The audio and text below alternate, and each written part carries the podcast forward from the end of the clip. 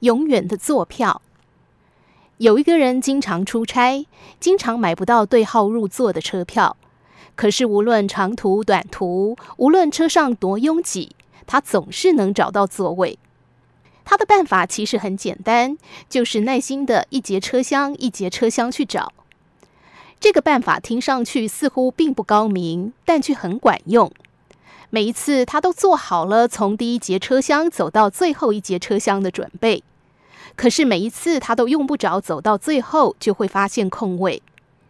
他说：“这是因为像他这样锲而不舍找座位的乘客实在不多，经常是在他找到座位的车厢里还有若干空位。”而其他车厢的走道和车厢接头处竟然人满为患。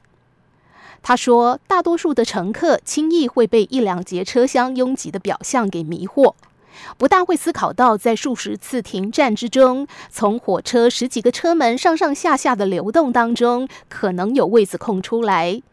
即使想到了，他们也没有那一份寻找的耐心。眼前一方小小立足之地，很容易让大多数人满足。为了一两个空位，背着行囊挤来挤去，有些人也觉得不值得。他们还担心，万一找不到空位，回头连好好站着的地方都没有了。这跟生活当中一些安于现状、不思进取、害怕失败的人，永远只能滞留在没有成功的起点上一样。